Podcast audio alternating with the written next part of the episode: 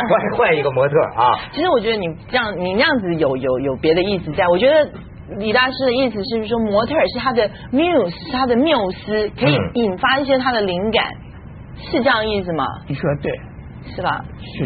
对，你们都喜欢曲曲解曲解人家的话。嗯，当然了，我们都喜欢要不过这缪斯啊。这有两种，像画家也是啊，他是有一种是呃启发灵感的，有一种呢还有别的事儿，你懂吧？他是他是两类。哎，就是说，呃，你你跟这个女孩子之间的关系，好像也有几种不同的类型。你可以，事实上有很多种类型给你供供君选择。是这样讲。呃，是比如说，比如说，如果这这个画家是同性恋啊，是这个 gay，就嗯不会发生这个这种类的别的事儿，你懂吗？嗯反正不是的话啊，就可能有别的事儿，就这种。那像达因因人因人因人而异。嗯，像达利，他的妻子嗯不但是他的妻子，也是他的挺好的。对对对，其实他年纪太大了一点，他那个那个那个那个那个母的年纪大了一点。母的，哎，您您说到这个年纪啊，我倒真是这个感觉啊，呃，像在北京还去看望过一个身患这个绝症的一个孩子，是吧？是是。呃，这次。15岁呃，当时我记得有记者不是问您一个问题吗？这个其实广美也挺想了解，就是说您怕不怕死？啊。然后您当时就说啊，说是这个我曾经怕过，现在不怕了。啊呃，对这个死生问题，您是有过什么思考？基本上，在我对我这种人的境界而言，你想到海明威写那本小说，最后叫《告别武器》，就是《战地春梦》啊那本书。最后他女朋友要死的时候，就是他太太要死的时候，太太跟他讲一句话，他说：“我不怕死，可是我讨厌死。”啊，不想这这是死嗯这真的是嗯不喜欢膈应他，不喜欢死。对可是怕死，到我们这种境界也没什么好怕的，真的，这死生就躲不掉嘛。所以我现在在今年四月二十五号，我过了七十岁生日以后，我说我如果我能活到八十岁，还有十年，不是吗？这十年之间，如果这天出了任何病，医生告诉我出事了，我都不不意外，因为我知道这十年里面出病的、生病的这种几率更多了，因为老了。而且你绝不相信有什么来生。我不相信，我真是希望我相信，希望我相信以后呢，由于这种迷信，他觉得将来死的比较更舒服、更得劲儿。像即使是哲学家，像苏格拉底也是啊，苏格拉底并不是说从容喝毒药就死掉了，他死了以后，他觉得他可以变成另外一个神，所以他许愿用个鸡来还他这个这个许愿，他相信死后有生命，死后人可以变成神，他本人还变成神，说死的很快乐啊。像我们这种经验的人，觉得死后人漆黑一团，一片枯骨，所以觉得更恐怖。您看过那么多这方面的书啊？啊呃，这个倒真是我们好奇。你说这个人呢，死后啊，是不是真的什么都没有？没有一种类似于知觉或者精神的东西存在？人家说我是无神论者，不对，我是个不可知论者。什么叫不可知论者？就不晓得死后什么样，不晓得有没有神，不晓得有没有鬼。可是以我的理智的训练，我们觉得偏向没有神，偏向不信鬼。所以我说我没有鬼，这是一种武断，所以我基本上就不相信这东西。所以我基本上本人是非常的科学的，不信神，不信鬼，也不信什么这种倾向啊的新的。你也没有害怕过吗？基本上我就不害怕的，因为我小时候怕是因为我怕鬼，但是那是习惯，有些习惯是有的，好多东西我不喜欢吃是习惯嗯是有的啊，我不喜欢黑，这都是习这是习惯，这是习惯，这不是这个理论的问题，这是个人的习惯的问题。我们前一段时间，因为呃为什么谈到这个死的问题？因为前一段时间呢，就是有一段时间，因为我跟他做节目做很长一段时间了，他有一段时间忽然常常跟我们讨论死亡的问题，他非常非常怕死。就后来 你呀、你很怕死啊。后来后来我回去之后，我自己也开始在反省，我到底怕不怕死？我后来想一想之后，其实我反而不怕死，因为你真的不知道你死之后会发生什么事情。但是我比较害怕什么？我害怕我身边的人死。我我比较怕那种感觉，因为你在想说，你尤其等到你很老很老的时候，你身边的人一个一个人走了，我觉得那种你要去经历那种痛苦，那我宁可我先死，让人家来怀念我，让人家来来痛苦我，我不要我我我我不想去承受那种思念别人的这是什么表情啊？这什么意思？我看看看那个美美 女怕死的表情。啊，美女我怕死我我的不怕死，我不怕死，啊不要不要不要那请这等死就李大师给我们那个表情怕的要死，怕的要死。的确啊，我我也是小时候呃困扰我很久很久，就是这个问题，因为好像没有想清楚死的问题啊。这个我跟你讲，怕不怕死和年龄有关。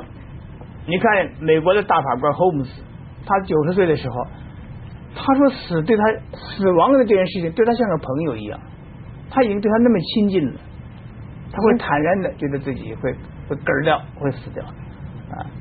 有的人会怕死，大部分是在年轻的时候人会怕死啊，年老了以后不。才不是呢，才才不是呢。才不是，小孩子才不怕死呢。是啊，年轻啊，嗯啊，可是死了之后，这小孩不懂事是吧？到了人到了这个少年，到了到了青年，到了中年，啊，这时候对死不怕。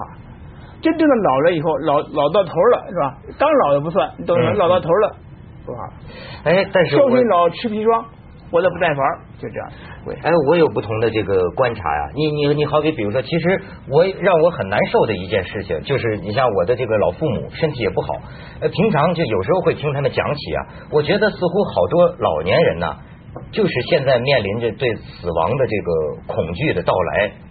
不一定，我讲的这就表示大家知识不不够嘛，所以不够洒脱嘛。我李奥整天传播就这个嘛。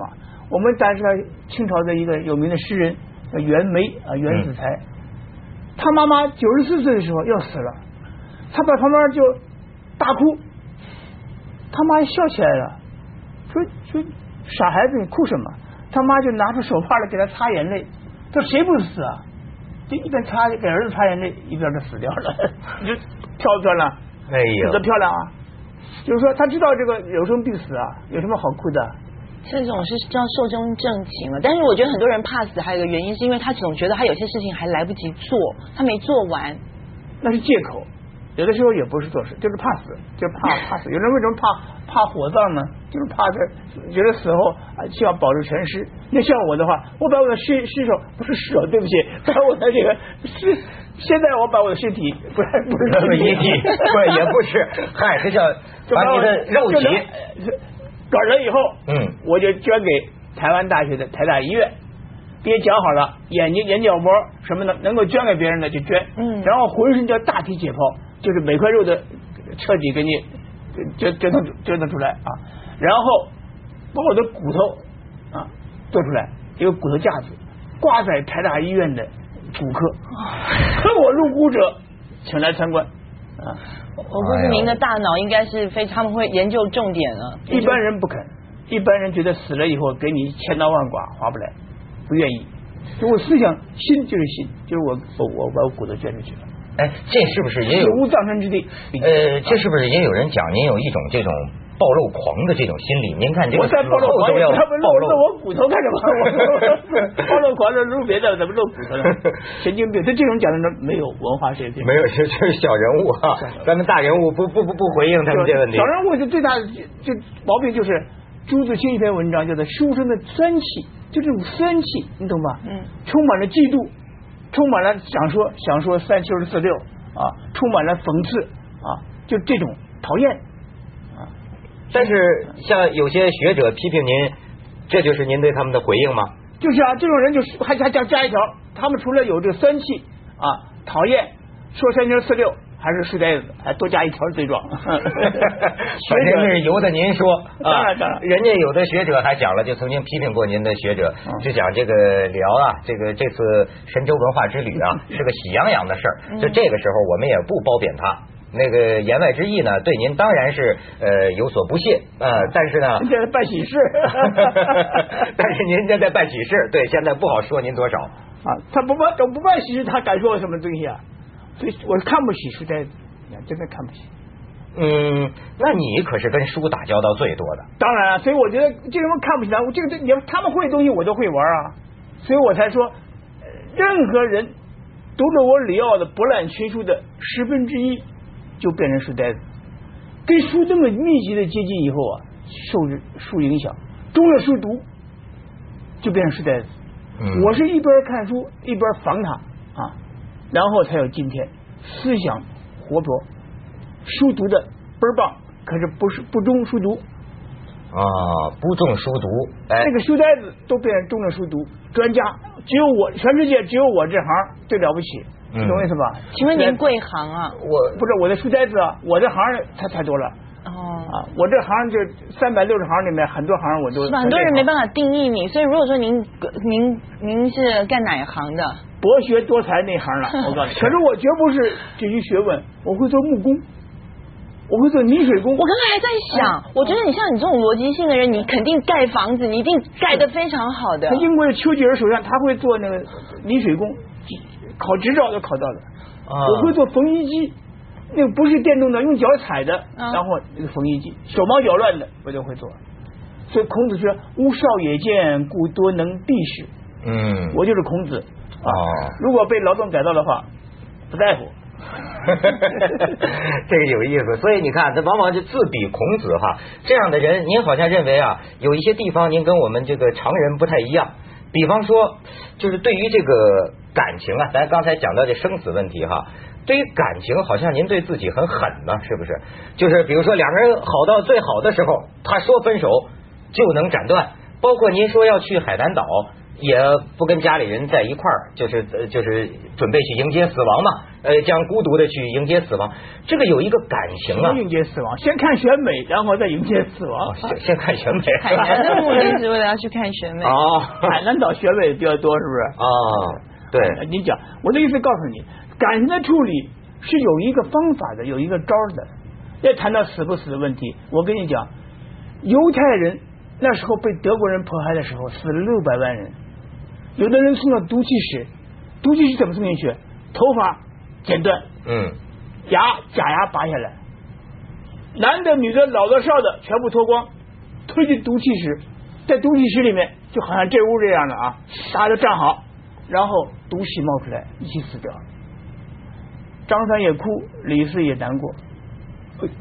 有一个故事，有个老祖母在看着他的小孙子，小孙子抱在怀里的，你懂意思吧？嗯嗯不懂什么叫死，隔着他的嘎吱窝，就就隔着那个小小孙子让他笑，嗯小孙子在笑，老祖母在笑，这样子读起来一起死掉了。就是说，你独裁者可以整我，甚至置我于死，可是我会笑着死，你不知道，嗯，这是人生的一个很高的境界。但你说这是无情吗？这是如果是一定要哭哭啼啼那种方法处理感情问题或者处理生死的困难是正确的吗？我我们想想看哪个对？还有一个故事，一个老祖母在她小孙女死了以后，她不孬躁，她没有什么难过的表情。好几天以后，大家奇怪啊，就问他：小孙女死了，你老太太为什么看起来很沉得住气啊？老祖母怎么说？我也快死了，我这么老了，我的未来人生是指日可待，可以数出来大概还能活多少天。我的每一小时对我是珍贵的，我花一个小时去哭我的小孙女，不如花同样一个小时去回想我跟她在一起时候那个快乐时光。怎么样？阳光之下，在大树底下捉迷藏，每个人吃个冰淇淋。我回忆这个可能更好。同样一小时，就是反正宁愿乐死也别苦死，这是哎人生处理的问题，所以你就看起来很无情。嗯。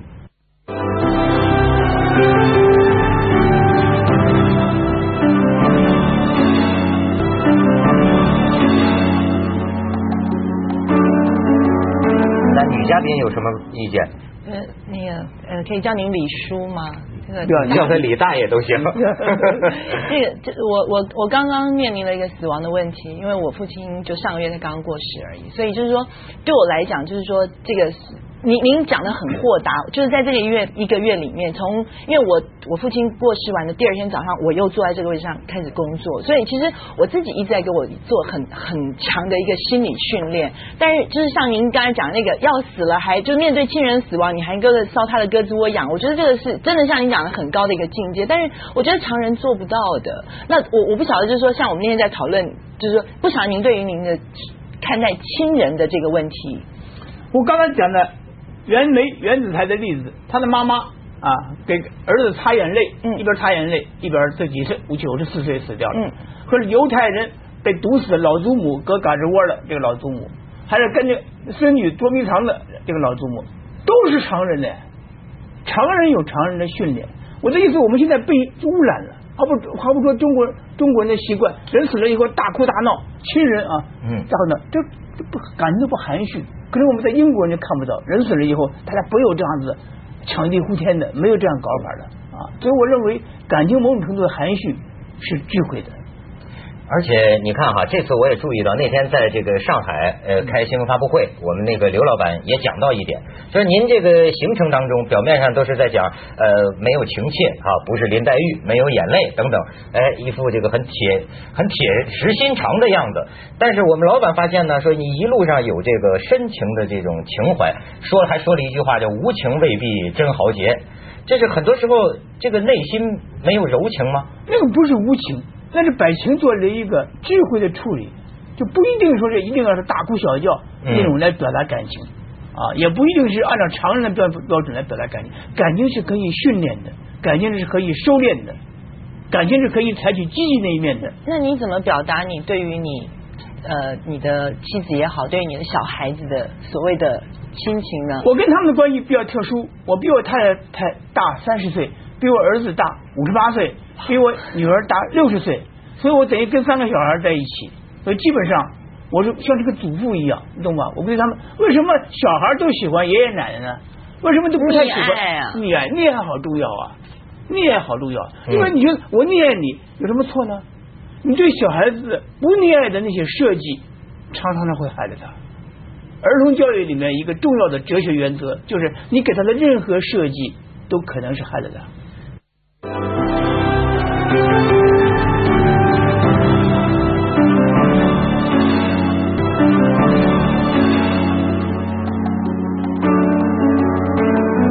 看到有一位这个网友啊，嗯就这一点对您提出一个很激烈的批评，还是一位来自法国的朋友，就讲您在电视节目里讲要把这个孩子训练的哈，就是比如说女女女孩漂亮会骗人。男孩，你要能够适应在这个虎狼世界里，要做强者等等。他说，如果照你这么教育孩子，假如这个社会人人都这样的话，那那这个咱不是一个很恶的一个世界了吗？我的标准是说自保啊，不是害人。我骗你也是保护我自己，你懂吗？是自保式的、自卫式的这种强者，我里要有这个本领。坏人为什么怕我？因为你对我不敢王八蛋，所以你就是好人。你懂我意思吧？你的王八蛋那些招都被我罩住了，你不敢动。为什么？我比你还坏，你敢玩吗？你不敢玩我，好老实了，那你就是好人呐、我我当然也是好人啊，我是唯一一个好人可以欺负坏人的这么一个人。呃我不是那种傻傻的那种被人家欺负的人。呃，那你有没有可能这种会有误解呢？比如说，人家有的时候不一定是对你有什么恶意，但是你很敏感我。那个不敏感，那那你当然你笨嘛，嗯你可以当然也会发生那个法法院为什么冤狱赔偿呢？啊，为什么有误杀呢？当然有这种情况。您也我们误杀了根本没有不少吧？因为我没有那么权利，我没有误杀的权利。如果我是唐太宗，我可能有这个权利。唐太宗就误杀过，后悔，对不对？嗯我们没有那个那个没有那个作恶的本领，没有那个权利啊，所以我们就是基本上是保护自己，教小女孩保护自己，这是很重要的啊，这是我的教育方式，斯巴达式的啊。对，就是说这种斯巴达斯巴达。是是教育小孩子做强人，而没有教育他做坏人。但是你所以这个用读者解释错误，那你用溺爱的方式，怎么样可以教育出强人呢？溺爱方式教育不出来，所以我是叫我的太太去教育，可是给他们一个好的机会，就是说我虽然老了，一家里面屋檐之下有个老家伙，他不是那么讨厌那个老头子，他不要骚扰你们，他不要干扰你们，为什么大家住在一起不愉快呢？有个老人住的不愉快，住不下去，常常家庭里面三代同堂不好过。家有一老，如有一宝啊！这是话这么说啊，事实上怎么可能呢？老人讨厌，他们讨厌你啊！他没有讨厌，轮不到讨厌我，我就颠儿了。我在海南岛，海南岛见。哎，对，这次倒是您频频发出的一个信息，讯息讯息一个讯息，要去海南岛。海南人海南大学都给你发那个邀请函了嘛，对不对？没有，他他们那个他抢我，这不邀请函啊？哎，真去了，你想象在那儿怎么样？就一个人住在，就觉得那海南海南很多旅馆啊，所以我只要攒钱有钱了以后，我就到住在海南岛，逍遥自在啊，整天看沙滩啊，那年纪大了，看夕阳啊。年纪大了，如果是老病啊，这个有钱有人照顾啊。邓小平、邓小邓邓小平也年纪大，对不对？还会有人大家前呼后拥啊。那不要太太在身边，太太也不要在身边。太太觉得你老了嘛，讨厌嘛。会吗？我觉得，我觉得中国句老话“久病床前无孝子”。我对人性基本上是悲观的。朋友为什么说？你说朋友对不起你，因为你考验他，师兄姐乃见你考验他。我认为不要这样子，不要怪猴子，要怪树。树倒猢狲散呢，你树不倒，猴子还不乖乖在那儿。所以树来抱怨猴子不对的，要自责。我只要不倒。我就好混呐，就这样。你说这个，您您可能真的没有亲身体验过这种这种久病在床上，然后我我这个我完全因为久病在床上会磨亲属，可对我而言，老子有钱。接着下来为您播出《凤凰子夜快车》。